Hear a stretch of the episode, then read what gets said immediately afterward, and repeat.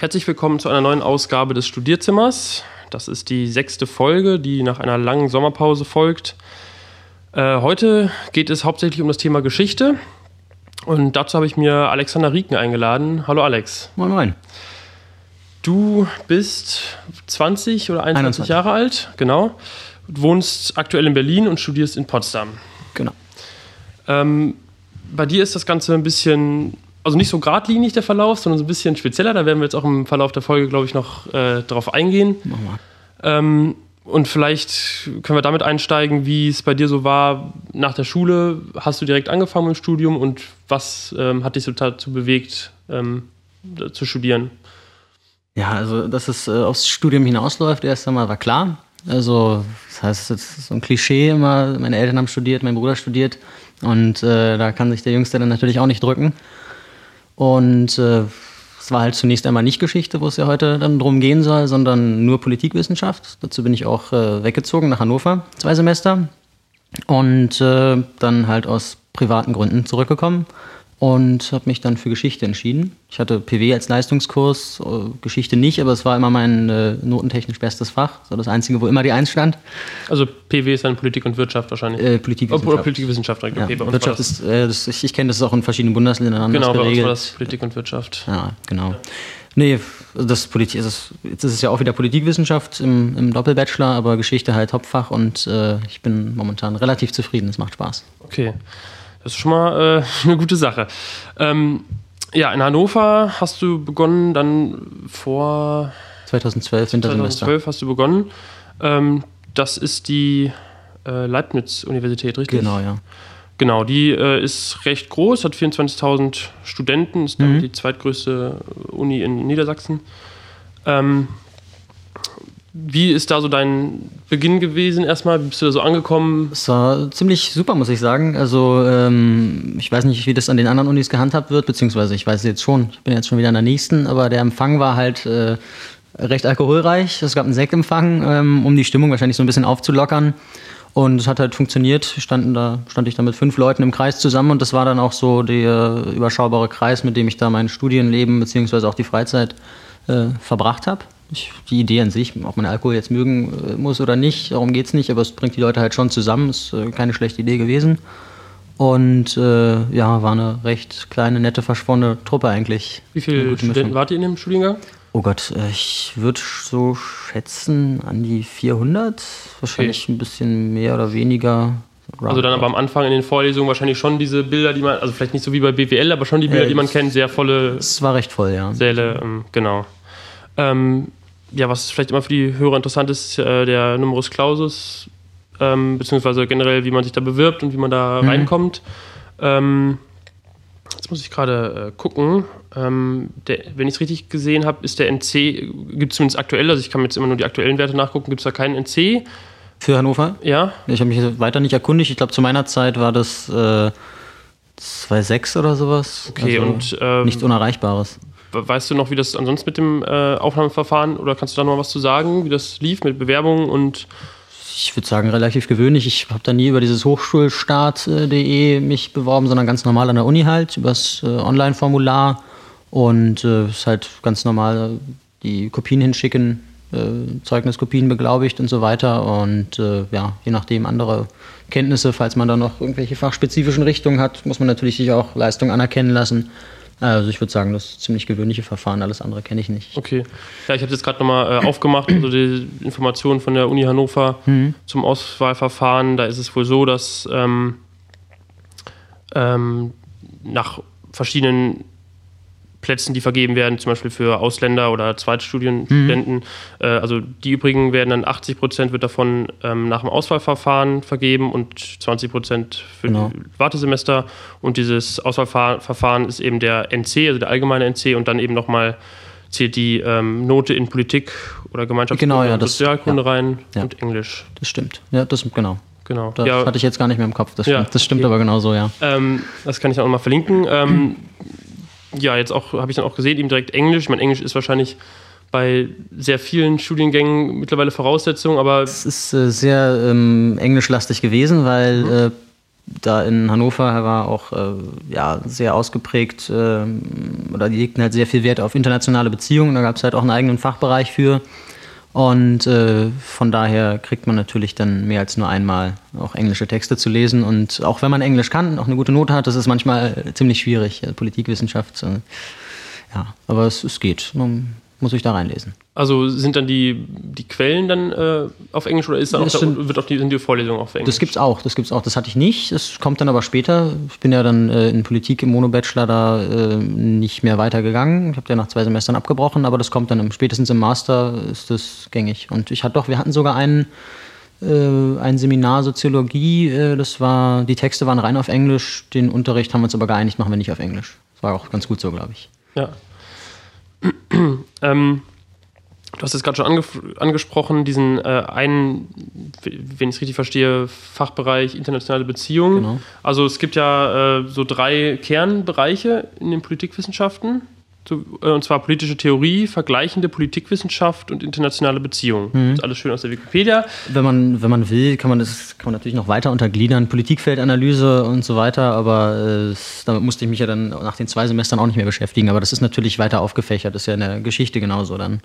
Aber vielleicht kannst du trotzdem mal so eine grobe Einordnung geben oder ja, wie, wie läuft das ab? Wie fängt man auch an? Weil das ist ja so ein, man, ist ja so ein Thema, was doch sehr weitläufig ist und ähm ja, es ist, ich glaube, das ist, ich weiß nicht, wie es bei Juristen zum Beispiel ist, äh, aber das ist halt dieses grundständige Studium. Du kriegst nur dieses äh, Grundwissen vermittelt, was mich auch ein bisschen äh, stört generell, dass man diese Vertiefung noch nicht hat, auch wenn man sie gern hätte. Ähm, aber es ist ja auch nicht schlimm, weil man kriegt halt diesen breiten Überblick. In der Politik ist es halt internationale Beziehungen, besucht man eine Vorlesung. Ähm, da geht es dann eher so um politische Theorien, Konstruktivismus, Idealismus, äh, Globalismus und so weiter und so fort. Ähm, ist halt so, das äh, werfen dich da einfach mal ins Wasser und äh, du musst dann halt alles erstmal pauken, rein in den Kopf und äh, das ist dann erstmal schön und gut und später vertieft man es dann. Das ist dann in den anderen ähm, Bereichen der Politikwissenschaft genauso. Vergleichende Regierungslehre, da musst du dann Regierungssysteme, alle möglichen äh, lernen, werden sie dir beigebracht, aufgezeigt und äh, musst du halt verinnerlichen, analysieren können, vergleichen können, welche Vor- und Nachteile hat das. Und äh, ja, wenn man das dann vielleicht mit Geschichte verknüpft, wieso ist es damals daran gescheitert und so weiter, ja. Ähm, du hast schon gesagt, bei euch war der Schwerpunkt eben sehr auf internationalen Beziehungen, aber also wie sehr beschäftigt man sich mit dem deutschen System? Ist es schon eine sehr, immer noch primär das deutsche System oder ist es dann doch. Ja, das ist, eine, das ist, ja, das ist immer so. Das ist ähm, in Geschichte genau dasselbe. Es ist halt immer sehr auf äh, das Nationale bezogen, wobei in Hannover halt gibt es glücklicherweise schon diesen Schwerpunkt. Ähm, da ist das transnationale, die transnationale Geschichts- oder Politiktheorie äh, auch im Vordergrund und das ist eigentlich ganz gut. Aber manche Leute interessieren sich ja auch eher für die Bundesrepublik. Dann gab es da Kurse Regierungssystem der Bundesrepublik Deutschland. Und äh, ja, man hat halt die Möglichkeit, seine Präferenzen zu setzen. Interessiert mich das oder das? Und ist schon nicht so schlecht. Ich habe auch ähm, gelesen, dass also es gibt auch einen Anteil von Philosophie im Politik. Also da geht es ja dann wahrscheinlich eher um so die grundsätzlichen Sachen, also diese politischen Systeme. Das hatten wir in der Schule auch. Wie, wie, wie einen großen Anteil hat das denn? Ja, das ist ja das Inter Interdisziplinäre, das ist ja in, also in den Geisteswissenschaften generell so. Die bedienen sich ja dann immer ihren jeweiligen Hilfswissenschaften. Und äh, in der Politik ist es halt so, dass äh, jemand wie Jürgen Habermas, der ja äh, Soziologe eigentlich, glaube ich, ist, aber auch irgendwie Philosoph, also auch so ein kleines Universalgenie, ähm, die liefern schon für die politische Theorie ist, äh, einen maßgebenden ähm, äh, Beitrag und von daher werden sie dann auch immer zur Rate gezogen, also Philosophen sowieso. Das, äh, die beschäftigen sich ja sehr mit Politik und äh, Gesellschaftsverhältnissen, von daher ist das schon ein immanenter Faktor in dem Studium. Okay. Vielleicht äh, ja, gehen wir jetzt schon mal zur Geschichte über und dann können wir mhm. immer noch mal so äh, ja, Ausflüge klar. in Politik machen. Also du hast gesagt, letztlich der Wechsel, der Grund zu wechseln war dann persönlicher. Mhm. Ähm, und du bist dann wieder zurück nach Berlin gekommen. Also du kommst ursprünglich aus Berlin. Genau. Und studierst jetzt in Potsdam. Ähm, wie hat das funktioniert mit dem Wechsel? Also zum ersten Mal hast du ja schon, wie du schon gesagt hast, du hast ja vorher einen Einfach-Bachelor oder Mono-Bachelor-Studiengang mhm. gehabt und jetzt eben einen Doppel-Bachelor. Ähm, wie hat das vor allem auch funktioniert mit, den, mit der Anrechnung der, ähm, der Credit Points? Das ähm, ist, ich weiß nicht, ob es generell bei Jurastudenten ist es, glaube ich, problematischer. Ich habe da recht ähm, entgegenkommende Prüfungsämter mit Geschichte und Politikwissenschaft. Und wenn man dann sich mit den äh, jeweiligen Ausschussvorsitzenden äh, gut stellt, dann ist das nochmal ein Bonus. Ähm, geht jetzt schlecht, aber wenn man sich die Studienordnung vergleicht, dann findet man halt, die heißen ein bisschen unterschiedlich, aber da gibt es dann auch die Politikfeldanalyse, findet man da wieder, oder internationale Beziehungen, Ideengeschichte. Ähm, das geht schon. Also da muss man dann aus dem jeweiligen Modul, da schauen Sie dann ja, der Name ist gleich so ungefähr, es ist recht oberflächlich. Äh, ja, erkennen wir ihn gern an, das Seminar. Das ist ja aus dem Bereich, dann machen Sie das. Ähm, bei den Prüfungsleistungen ist es dann schon ein bisschen schwieriger, weil du ja äh, nachweisen musst, was für eine Prüfungsleistung das ist. Ist die jetzt identisch damit äh, mit der Prüfung, die wir äh, dir abverlangen, sozusagen dann an der Uni, aber das, ähm, das geht auch schon. Das Aber lief einigermaßen gut. Ich hatte da keine Probleme. Ich kenne da eine, äh, eine Kommilitonin, die hat da mit ihrem äh, Rechtswissenschaften oder Jura doch ein bisschen größere Probleme.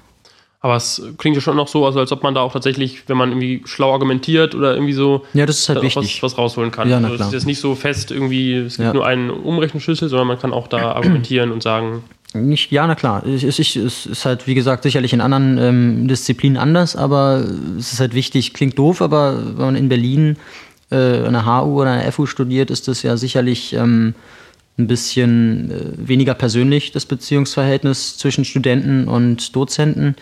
Und äh, von daher, äh, glaube ich, geht da bei mir schon mehr. Also habe ich zumindest bis jetzt so festgestellt, äh, was vorteilhaft ist.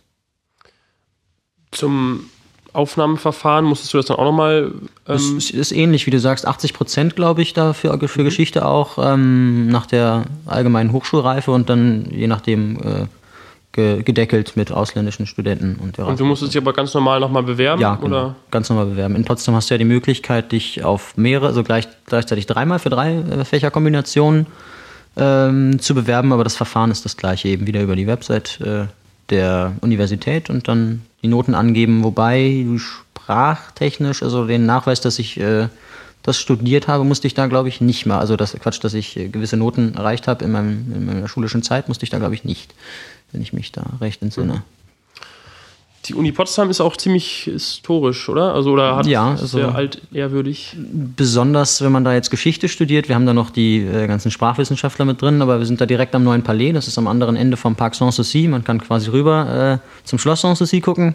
Und wir sind da halt direkt in zwei Gebäuden vom, äh, vom Schloss, vom Neuen Palais auch. Und das ist schon ganz schön. Was ist das für ein Schloss? Wer, wer hat da mal äh, gewohnt? Das äh, ist eigentlich ein ziemlich bedeutungsloses Schloss. Ähm, das wurde von dem Friedrich dem Großen auch erbaut, aber dann wahrscheinlich doch nicht so genutzt. Äh, das einzig interessante historische Ereignis ist, dass da äh, der Kaiser Wilhelm die Beistandserklärung für äh, Österreich-Ungarn für den, nach dem ersten, was ja im Ersten Weltkrieg dann äh, ausschlaggebend war, dass Deutschland in den Krieg gezogen ist. Es wurde dort unterzeichnet.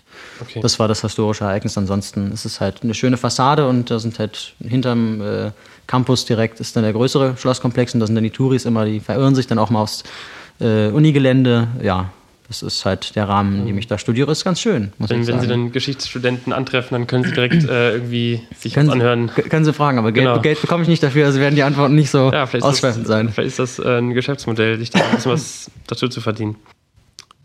Ja, du hast dann mit Geschichte angefangen und du hast ja, und aber als zweites Fach hast du immer noch äh, Politikwissenschaft. Politikwissenschaft. An einem anderen Standort. Und du bist ja aber dann schon Ach so, das müssen wir gleich auch mal besprechen. Aber genau. du bist ja schon äh, inhaltlich mit Politik weiter. Konntest du dann ja, also ich äh, habe das jetzt ehrlich gesagt äh, die letzten Semester schleifen lassen, bin jetzt mit Geschichte fast durchgehechelt sozusagen. Das macht halt unglaublich Spaß, äh, mehr als ich dachte. Und äh, ich hoffe, dass ich dann in den nächsten zwei Semestern Politik abschließen kann und dann meinen Bachelor und die, äh, das Praktikum, das Berufsfeldbezogene machen kann, dass ich dann demnächst durch bin. Also vielleicht mal, das haben wir glaube ich noch gar nicht erwähnt, also du bist jetzt im fünften Semester, also du hast jetzt fünf Semester studiert. Theoretisch gesehen bin ich in Politik im fünften Semester, was natürlich nicht ganz stimmt von, der Leistung, von den Leistungen, die ich bisher erbracht habe, weil ich mich jetzt auf Geschichte konzentriert habe. Bin aber so nicht hinterher, weil ich ja Geschichte dann äh, ordentlich durchgehauen habe. Das ist halt das dritte Semester Geschichte. Das, aber ja. eigentlich gibt es auch eine Regelstudienzeit von sechs Semestern. Ja, aber die kann man ja überschreiten, das ist ja. Die kann man natürlich klar verkürzen und ähm, das, aber es ist dann scheinbar so, dass du im Doppelbachelor dann erstmal das eine dich voll drauf konzentrierst. Das ist, vollkommen, das ist wirklich vollkommen egal. Das kann ich machen, wie ich möchte. Also ich kann theoretisch gesehen äh, fünf Semester erstmal Geschichte machen und dann am Ende Politik durchhecheln, wenn man es dann schafft in ein Semester, was ja unwahrscheinlich ist.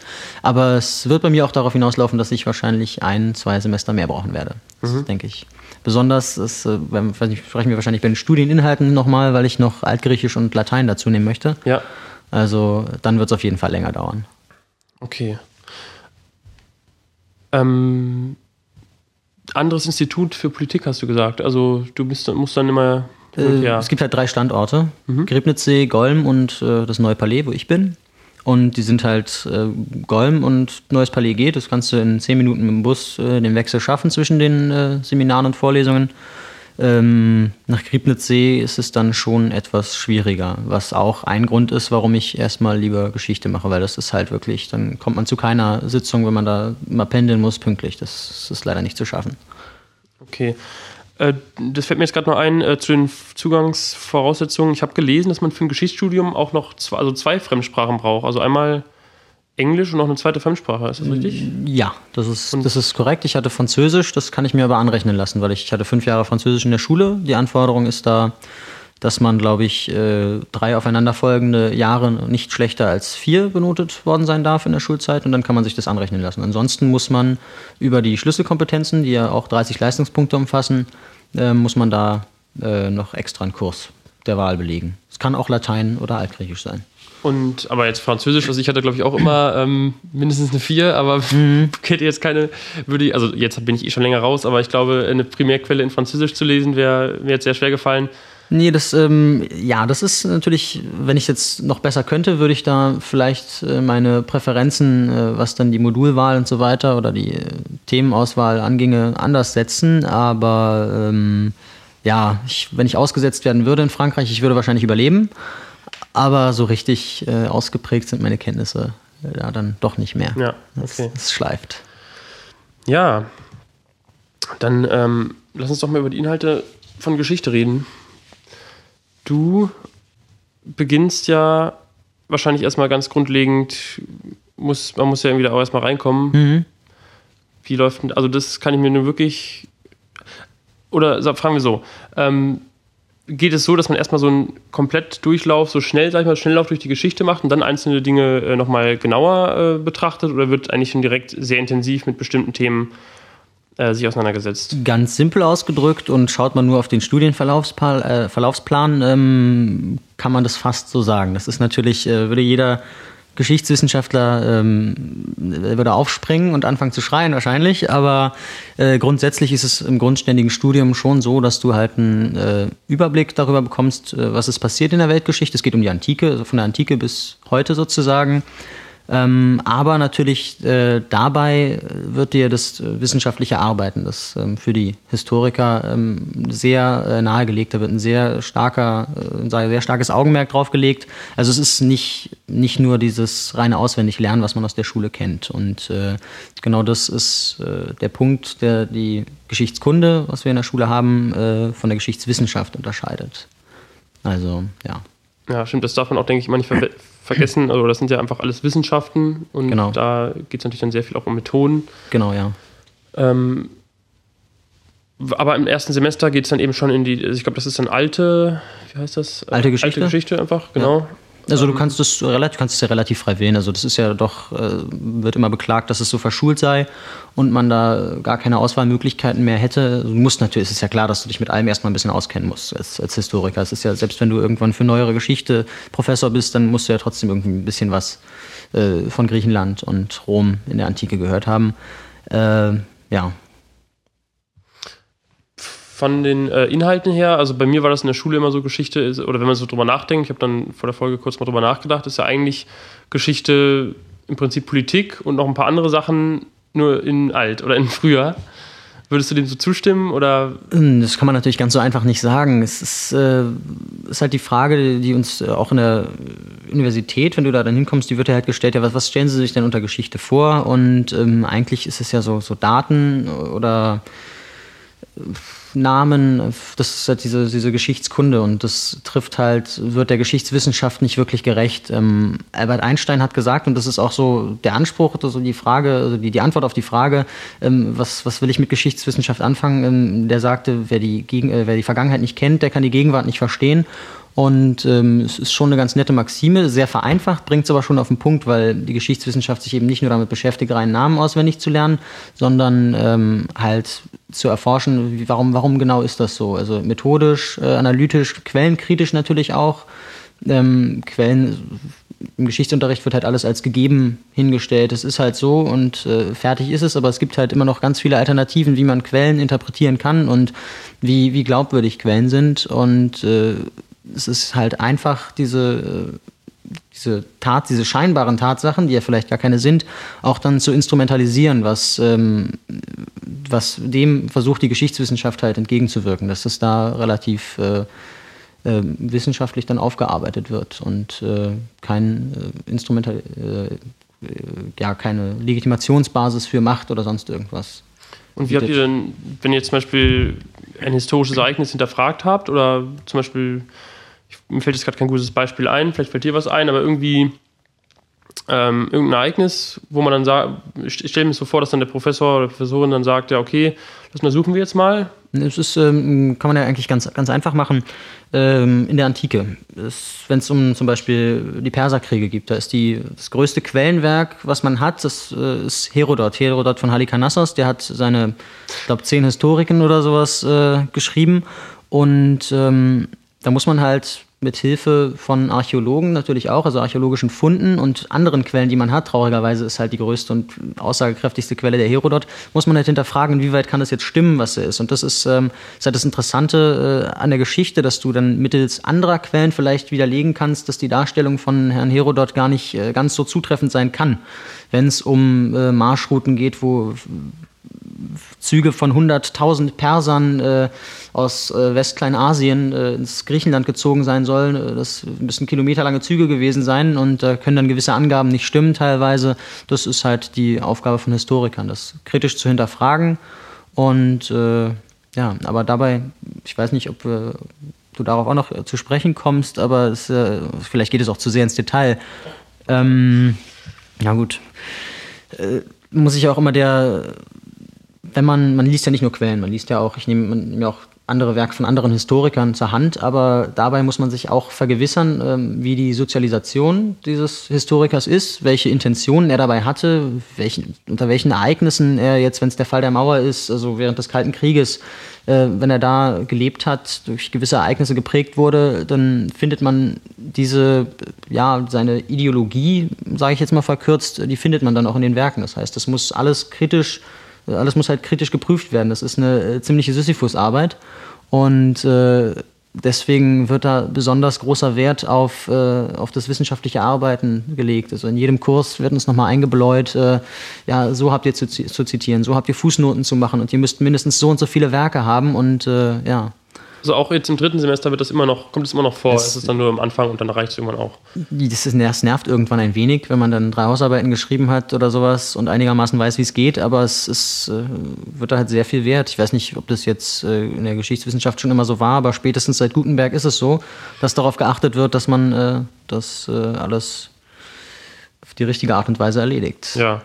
Und äh, gibt es dann, wie gibt es dann da auch, also es würde sich jetzt aus meiner Sicht irgendwie anbieten, da vielleicht auch sich das aufzuteilen, irgendwie Gruppenarbeit zu machen. Wird da viel in der Gruppe gearbeitet oder ist es dann doch so, dass man für sich selbst in Hausarbeiten schreiben muss? Also seine Hausarbeiten schreibt man allein. Ich ja, kenne das jetzt ja. nicht. Ich, ich kenne das aus anderen Fächern, Informatik oder sowas, was man, was man da zusammen, vielleicht? genau, also es ginge sicherlich auch. Ich, so versteift sind wir da nicht, obwohl das ja sicherlich äh, ein Makel ist, der den Historikern anhaftet. Bei einigen ist es sicherlich so. Aber ich glaube, wenn man da genug Eigeninitiative hat, was ja so das Wichtigste ist im Studium, wenn man sich für irgendwas interessiert, äh, dann, dann geht das, dann kann man das machen.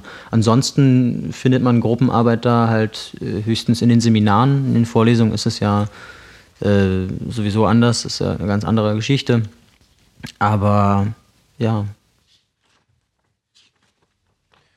Ich hatte mir was angekreuzt und mhm. zwar ähm, im ersten Semester gibt es das Basismodul Pro Propedeutikum. Propedeutikum, propedeutische Übung. Ja, das ist. Äh, was das ist. Das ist. Äh, Themenwahl äh, kommt halt darauf an, welcher Dozent das anbietet. Dessen Thema wird es dann sein. Ich hatte wissenschaftliches Arbeiten und Schreiben für Historiker. Äh, es ist halt diese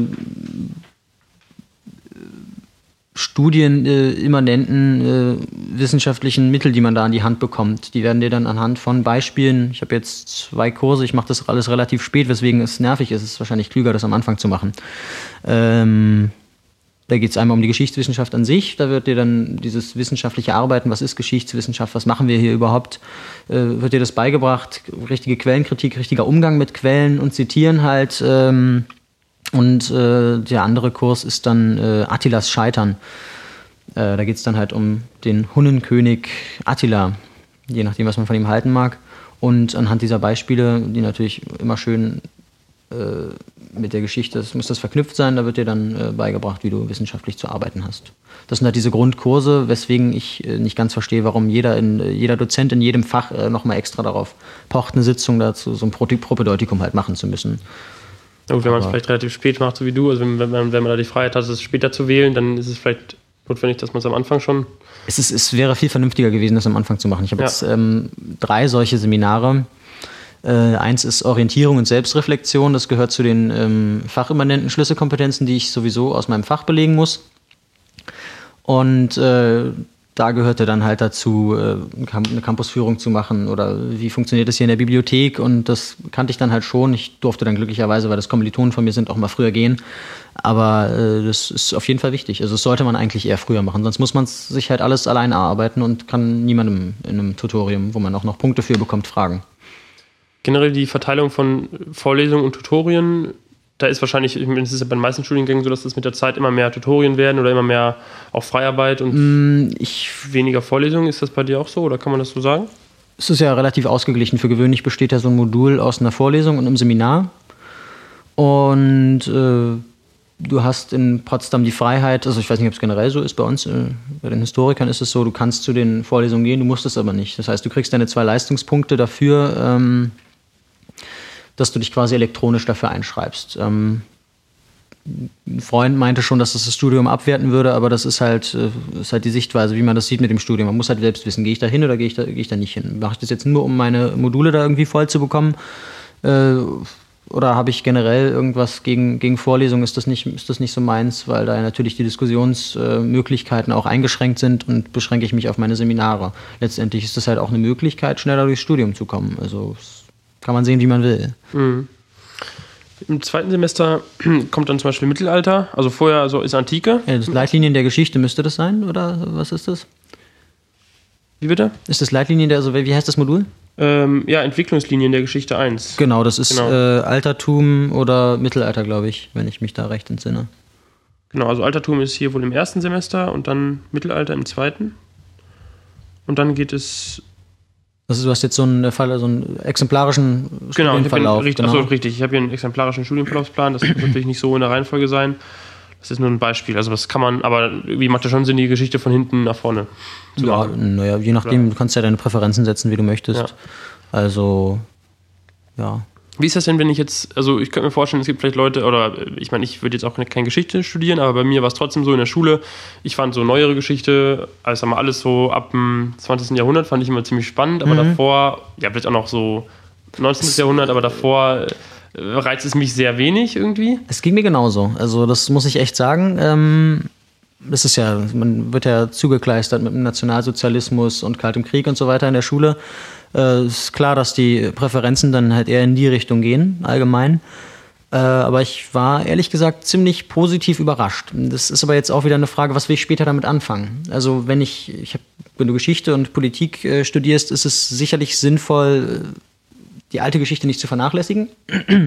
Gibt ja auch Ideengeschichte in Politikwissenschaftlern zum Beispiel, da geht es auch um Aristoteles, Platon, Sokrates. Ähm, also so Staats, frühe Staatstheoretiker. Es ist also eigentlich nicht schlecht, da ein Grundwissen zu haben. Es ist durchaus richtig, aber ich habe ehrlich gesagt da schon, äh, es interessiert mich mehr als ich dachte, die alte Geschichte, weswegen ich halt auch überlege, äh, Latein und Altgriechisch zu machen, aber da muss ich mir halt überlegen, was will ich dann später damit anfangen. Das mhm. ist die Frage und äh, das ist halt die Frage, die man sich während seines grundständigen Studiums stellen kann und dann bis zum Master, wenn man den machen möchte, äh, vielleicht beantwortet haben sollte. Mhm. Also jetzt, also jetzt würde ich gerne mal diesen, diesen ähm, äh, diese Verbindung zur Politik, zur Politikwissenschaft ziehen. Mhm also ich vermute mal, dass es dir sehr dolle hilft, dass du schon Politik studiert hast, weil du, denke ich mal, historische Zusammenhänge halt dann auch mal besser erklären kannst. Also, oder das ist ja generell wichtig. Also das, das stimmt, das Zusammenspiel, es ist ähm, eigentlich eine naheliegende Fächerkombination, weil Politikwissenschaft ja immer auch auf der Geschichte aufbaut. Das, das steht ja sowieso dahinter. Das heißt, das musst du so oder so lernen. Du musst ja äh, Gesellschaftsverhältnisse vielleicht dann analysieren, empirische Daten erheben und äh, das geht schon Hand in Hand, würde ich sagen.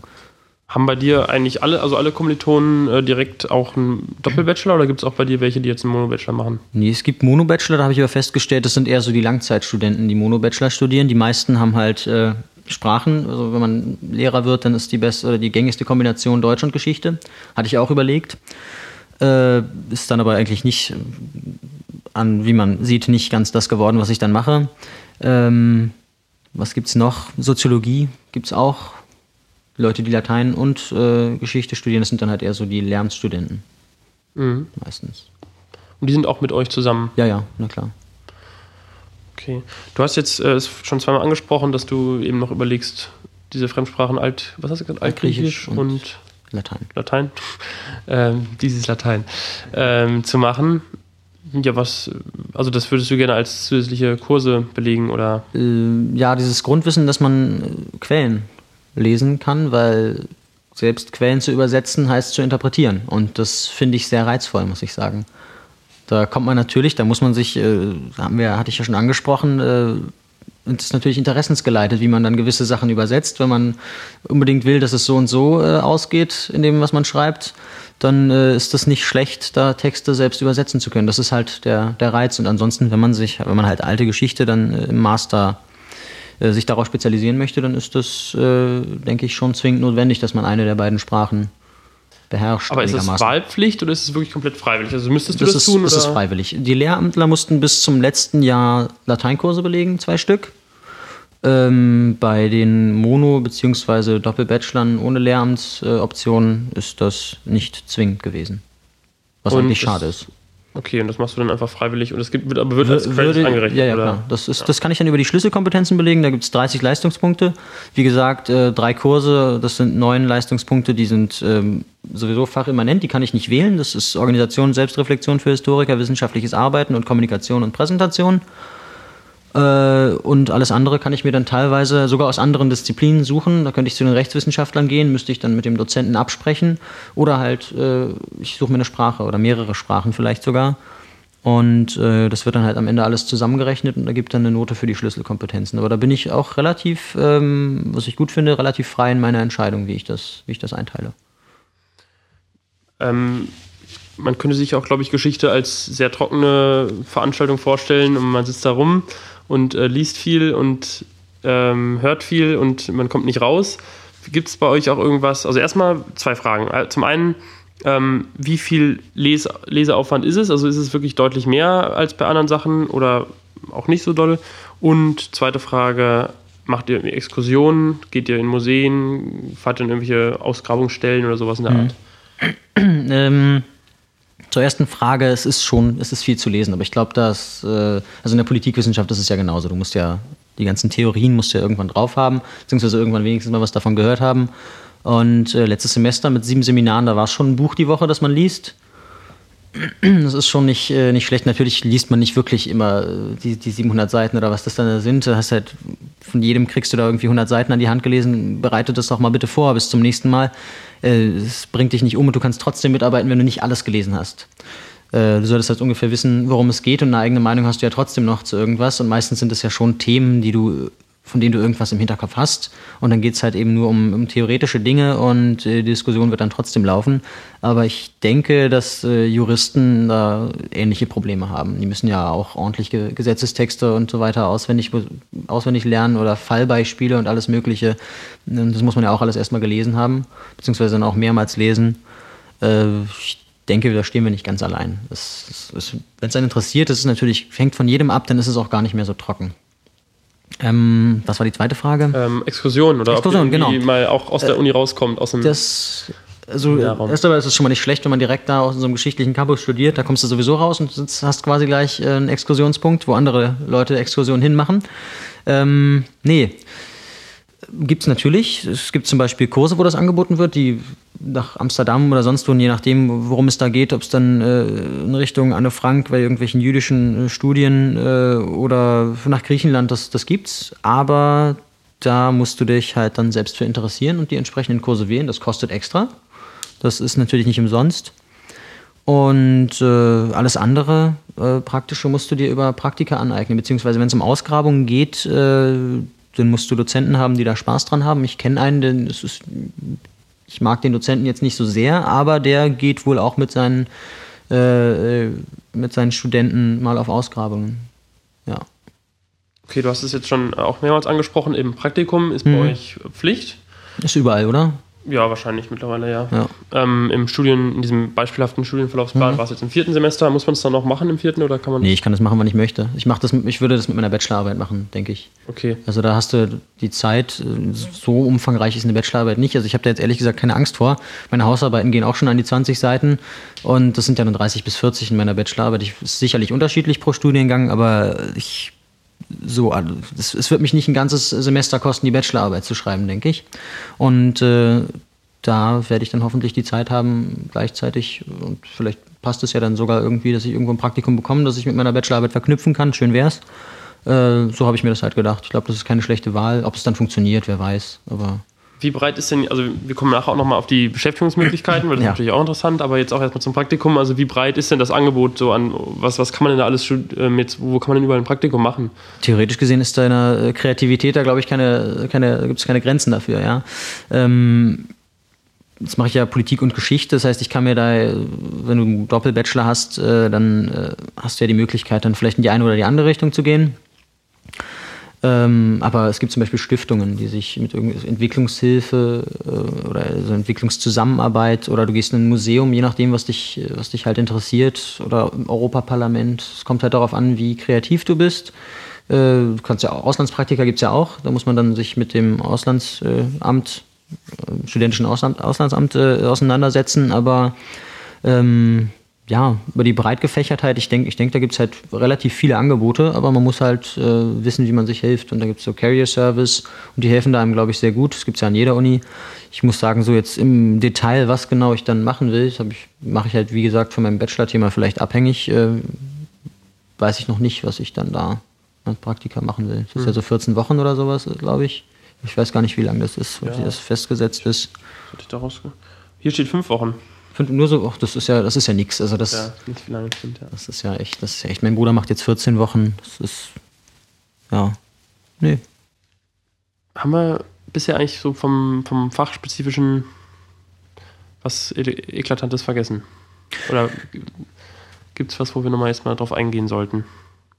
Mm, ich glaube, Geschichte unterscheidet sich im von anderen Studiengängen halt äh, darin, dass sehr viel Hausarbeiten ähm, geschrieben werden. Ich habe es eigentlich schon erwähnt, aber es wird halt wirklich ähm, sehr, sehr viel Wert darauf gelegt, dass du wirklich korrekt arbeitest. Das ist so mit diese, ja, die, das Handwerkliche, wie man sieht, es wird ja bei jedem, äh, bei mir Wert darauf gelegt, ähm, das, das musst du drauf haben. Das ist äh, diese, diese ganze Theorie, wie, ich, wie arbeite ich, dass man sich halt abhebt von dieser Geschichtskunde, die halt nur das reine Wissen vermittelt. Das musst du ja sowieso drauf haben. Also das ist halt, das wird vorausgesetzt, dass du das hast. Und ansonsten geht es halt wirklich darum, äh, dass du handwerklich gut arbeitest. Wir schreiben auch nicht viele Klausuren. Es geht halt wirklich äh, darum, Texte zu schreiben und Dinge zu analysieren. Also bei mir kommt schon, kommt schon der Eindruck auf, also ich habe selbst ja noch nicht studiert, fange erst an und mhm. äh, kann das von daher jetzt auch nicht im Vergleich sagen, aber so gefühlt, gerade jetzt auch durch die ganze äh, Bologna-Reform, ist es eben, hört man ja immer wieder, dass bei vielen Studiengängen das sehr verschult ist. Ja.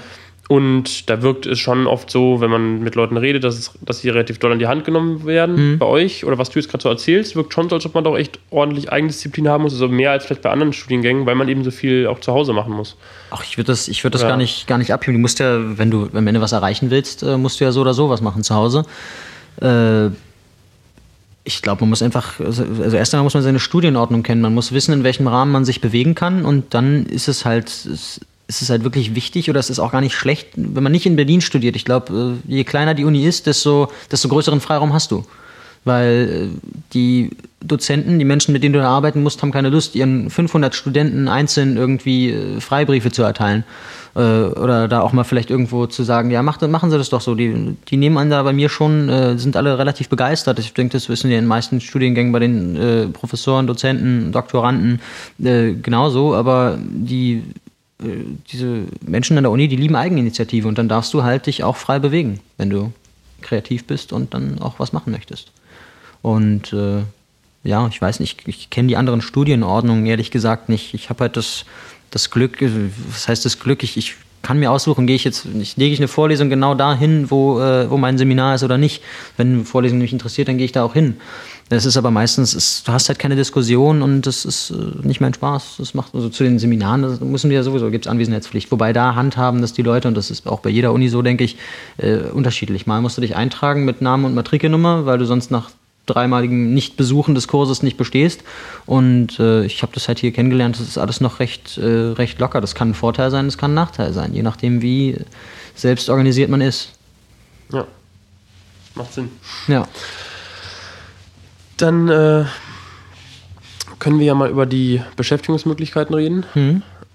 Du hast ja schon angedeutet, also zum einen gibt es natürlich die Möglichkeit, das Ganze auf Lehramt zu studieren, Genau. sprich Lehrer zu werden. Ähm, das machst du jetzt, also diese Option hast du dir jetzt schon, äh, ist bei dir jetzt schon ausgeschlossen, weil das muss man sich Genau. am Anfang Ja. entscheiden. Theoretisch gesehen kann man das, glaube ich, auch noch machen, aber das ist, würde das Studium dann halt verlängern, weil du ja noch äh, erziehungswissenschaftliche Kurse besuchen musst. Mhm. Und äh, ja, vor kurzem hätte ich halt auch noch unbedingt Latein machen müssen. Wenn ich mich jetzt nicht dafür entscheide, müsste ich das halt trotzdem dann vielleicht noch machen. Äh, ja, das ist eine Möglichkeit, ähm, aber eigentlich ist, ist, ist es nicht so, dass man da total wenig äh, Beschäftigung hätte. Wenn man Geschichte und Politik studiert, ich habe jetzt äh, einen Kommiliton, der will halt unbedingt in die Richtung Entwicklungshilfe oder Entwicklungszusammenarbeit gehen äh, der geht dann halt in, in eine Stiftung oder man, man kann Kurator im Museum werden.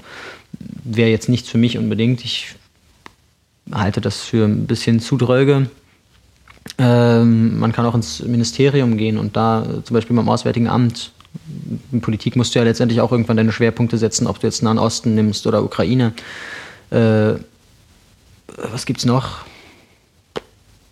man kann Unternehmensberater werden. Das ist ja, man muss ja auch nicht unbedingt in diesem, äh, in der Geschichte letztendlich oder in der Politik dann da bleiben. Oder wenn man Politikwissenschaft studiert, muss man nicht in die Politik gehen, aber es ist naheliegend. Ich bin ja nun auch Äh, aktiv in der Partei.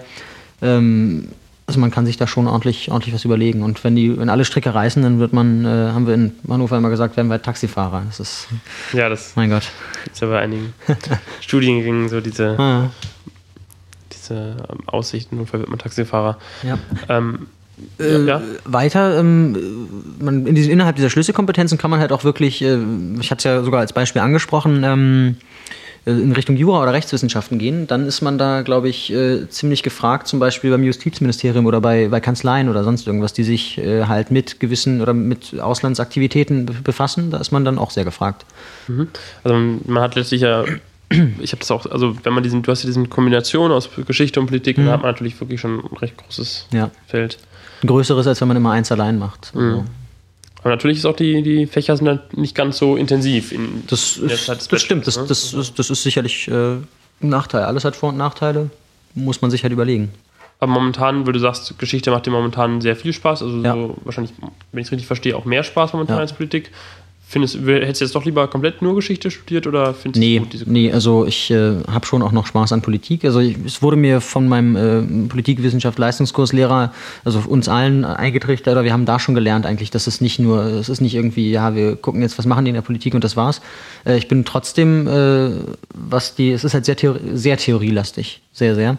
Und äh, das hatte mich dann trotzdem, obwohl ich ja gewarnt wurde, äh, noch ein bisschen überrascht, aber nicht so sehr abgeschreckt, dass, äh, abgeschreckt, dass ich es äh, dann doch total lasse. Aber man muss es halt mögen, dieses Theoretische und dass man halt gern, gern liest. Ich meine, Romane, wie ich eben schon gesagt habe, le- lese ich jetzt nicht unbedingt, aber es macht mir halt Spaß, Bücher über Geschichte oder Politikwissenschaft zu lesen. Mhm. Und ansonsten ist ja, denke ich, auch eine, eine gute Möglichkeit, wie es ja auch bei vielen Studiengängen ist, dass man in der Uni weiterarbeitet als ähm, Mitarbeiter, Sicherlich, wissenschaftlicher ja. Mitarbeiter. Das ist auch eine Option, die ich äh, für mich im Hinterkopf habe. ja. Ja. Ähm, ist natürlich schwierig, vielleicht bleibt man nicht unbedingt an der Uni, je nachdem, äh, wie die Note dann war. Äh, muss man natürlich da so einen so einen Ziehvater sich irgendwie ergattern und dann hat man da auch die Möglichkeit. Genau, also, also wie läuft das? bleiben. Man, man sucht sich jemanden, einen Professor oder einen Dozenten. Mhm, Wie ich, wie ich sagte, Eigeninitiative wird geschätzt. Und dann, du, und dann sagst du vielleicht mal, ich hätte jetzt gern, haben Sie nicht vielleicht einen Job für mich oder sowas? Und dann kommst du da schon mal in den ersten Kontakt. Äh, und am Ende fragst du dann vielleicht, kann ich meinen Master oder wenn du dann dich bewirbst und dann deinen Master da machst, machst du vielleicht später noch deinen Doktor bei dem, bei dem Professor. Ähm, es funktioniert über diese persönlichen Beziehungen. Und da äh, ist es, glaube ich, ein Standortvorteil für Potsdam im Gegensatz zu Berlin. Aber trotzdem äh, fährst du jeden, fährst du jeden Morgen nach Potsdam. Ja, eine, eine Stunde. Ich wohne ja in Helligensee. Es ist jetzt erstmal eine Station bis Hennigsdorf und dann fahre ich äh, mit der Regionalbahn bis äh, Sanssouci und dann laufe ich noch 10 Minuten, dann bin ich da. Es würde schneller gehen, wenn ich nicht 15 Minuten warten müsste in, in Hennigsdorf. Okay. Du möchtest dann auch einen Master studieren? Ist das für dich schon so im Kopf festgelegt oder? Äh, ist vielleicht gar nicht gut, aber ja, ich habe das schon so mit mir selbst ausgemacht. Das wird wahrscheinlich darauf hinauslaufen. Warum ist es nicht gut? Aber also sich so schnell festzulegen. Ich habe äh, es generell, ich, es wie gesagt, es ist ja dieses Klischee der, der Akademikerfamilie, dass man studieren muss und dann machst du natürlich auch noch deinen Master, ist ja klar. Ich habe da jetzt nie Druck gehabt von irgendwem, aber es ist, ist schon man macht sich auch selbst diesen Druck. Also wenn mein, ich weiß nicht, ob mein Bruder das dann macht, der meinte schon, ich, ich habe auch schon überlegt, ich, wenn ich Geschichte weiter studiere und nicht Lehramt mache, dann will ich auch irgendwann meinen Doktor haben. Dann meinte er auch, das kann ja nicht sein, dass mein, mein Bruder dann äh, Geschichte studiert und dann irgendwann seinen Doktor hat. Okay, Das, also ist das äh, auch wieder nach- ein kleiner Contest ist es dann auch. Also Ja. es man stachelt sich da auch irgendwie hoch. Äh, ja, aber es war halt irgendwie klar, dass ich dann doch den Master machen möchte. Und da weißt du jetzt aber auch schon, dass es Geschichte sein wird oder Wahrscheinlich, ja. ist ja auch noch ein Ich, bisschen hin, aber ich, für, ich fürchte ja. ja, okay. Aber man, hätte- was für Möglichkeiten hätte man ähm, beim Master? Also welche kann man da auch nochmal so ein bisschen in eine andere Richtung gehen oder? Ich habe mich da noch nicht so eingelesen, aber es ist halt, ähm, es ist halt noch wissenschaftlicher und du hast halt schon einen Schwerpunkt dann auf jeden Fall. Also du musst dich dann entscheiden, in welche Richtung du gehst. Das ist ja, mein Bruder macht Wirtschaftsingenieurwesen. Äh, der muss sich ja auch überlegen, in welche Richtung er da geht. Werkstofftechnik oder ich habe keine Ahnung, was es da alles gibt. Ich kenne mich damit nicht aus, dann würde ich studieren. Äh, nee, das, du musst dann irgendwie überlegen, mache ich jetzt, bis dahin muss ich ja dann später auch, entweder habe ich bis dahin meine Sprachen gelernt, die beiden, Altgriechisch und Latein, oder nicht. Also wenn ich die nicht gelernt habe, dann werde ich im Master nicht alte Geschichte machen. Dann wird es äh, nämlich neuere Geschichte werden. Okay, aber dich würde eben alte Geschichte dann schon reizen. Es reizt mich, aber es schreckt mich ab, die beiden Sprachen äh, noch hinten ranhängen zu müssen. Ich meine, Studium, man muss die Zeit genießen, man hat nie wieder so viel Zeit wie, äh, wie im Studium für sich selbst. Ich das sagen, das und ist sich immer zu, schlimm, sich, wenn man sich das zu findet. finden. Es ist, es ist so. Ja, es, es ist glaub- halt genau so. Das macht mir immer schon Angst. Ja, ja, naja. Ja, man hat halt wirklich, man hat halt nie wieder so viel Zeit und ähm, man muss sich überlegen, was, was mache ich. Und bis dahin muss ich soweit sein und ganz so weit, dass ich jetzt sagen könnte, was mache ich letztendlich. Äh, also inwieweit, in welche Richtung es dann gehen soll, das Geschichtsstudium, äh, das kann ich jetzt noch nicht sagen. Es macht alles einfach momentan sehr viel Spaß, aber mal schauen. Ja, das ist doch auch gut, wenn man es einfach genießt, die Ja, Zeit. naja, das, das muss man nicht mit. Man macht doch, wer studiert, der macht doch sowieso hoffentlich irgendetwas, das ihm Spaß macht. Oder spätestens während des Studiums kommt es irgendwann. Äh, aber das, das sollte es. Also man muss sich darauf einlassen. Ich, mir macht auch nicht jedes Seminar Spaß äh, über Einzug deutscher Herrschaft in Teltow und Barnim. Aber man, äh, man muss da mit einem Lächeln rangehen und sich da einlesen und dann macht das auch Spaß. Wissen bringt Freude. Das ist doch ein gutes äh, Schlusswort, wenn du nicht noch was zu ergänzen hast. Ähm, war jetzt doch kompakt, aber ich hoffe, wir haben äh, den Hörerinnen und Hörern einen Überblick verschafft Mhm. über das Geschichtsstudium und natürlich auch Politik äh, mit angeschnitten. Ja, Aber da machst du wahrscheinlich noch ein extra. das, äh, ja, wenn ich Leute wenn finde, wenn ich Zeit ja. habe, dann äh, gerne. Genau, wenn äh, einer von den Leuten, die das hier hören, irgendjemand weiß oder selbst mit mir darüber reden will, gerne äh, auf der Webseite findet man auch eine Kontaktmöglichkeit. Ja, ansonsten vielen Dank fürs Zuhören. Vielen Dank, Alex. Gern. Und äh, ja, wenn es euch gefällt, erzählt euren Freunden davon und ansonsten bis zum nächsten Mal. Tschüss. Tschüss.